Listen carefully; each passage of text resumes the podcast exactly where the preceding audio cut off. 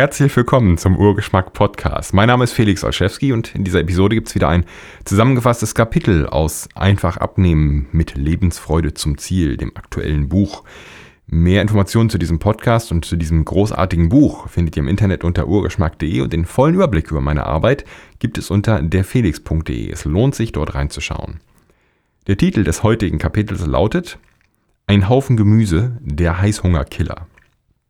Und ich verrate dir jetzt kein Geheimnis. Gemüse ist gesund. Und dieser Schritt ist logisch. Und wenn wir gerade gemütlich nebeneinander wandern, rufe ich einfach noch ein paar gute Argumente für Gemüse in Erinnerung. Äh, wandern ne, ist immer noch die Reisemetapher, unsere Reise zum Abnehmziel sozusagen. Gemüse ist dein Freund in der Ernährung. Es bietet Genuss und Vielfalt, Aromen und Nährstoffe. Und wenn du auf deinem Weg Zucker, Brot und Nudeln zurückgelassen oder zumindest reduziert hast, dann hilft der Blick auf die vielen bunten Gemüsesorten, die dich weiter begleiten werden. Meine Empfehlung ist, iss haufenweise Gemüse. Fülle zwei Drittel deines Tellers mit Gemüse. Gemüse muss man kauen, zumindest wenn man es gut zubereitet, also nicht kaputt kocht. Und der Anblick des Gemüsebergs, die Kaubewegung, die vielen durch Nährstoffe verursachten Gerüche und Aromen, all das sind Signale an deinen Körper, die bei der Einschätzung des Stoffwechsels und Hungergefühls helfen. Also dann, sagen wir mal, eine, eine Art Unterbewusstsein sieht, oh, das ist viel Gemüse, danach bin ich bestimmt satt.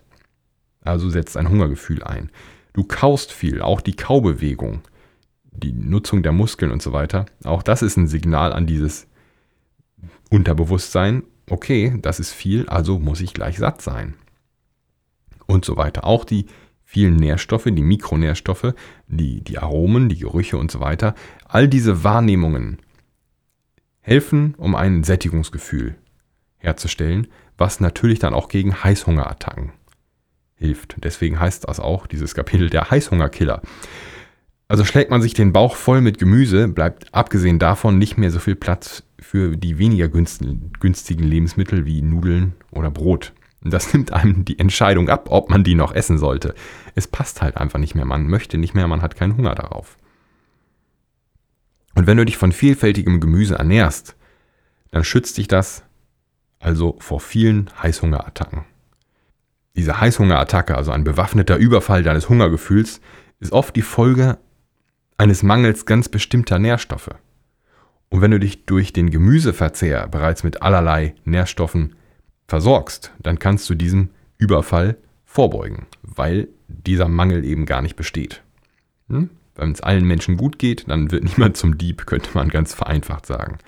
Mach dich also vertraut mit der Gemüsevielfalt und den Zubereitungsmethoden, das ist wichtig. Es ist sinnvoll, die Fähigkeit zu haben, sich jedes Gemüse für den eigenen Geschmack ansprechend zubereiten zu können. In meinem Buch Einfach kochen beschreibe ich viele unterschiedliche Weisen, auf die man Gemüse zubereiten kann. Und die sind alle sehr einfach.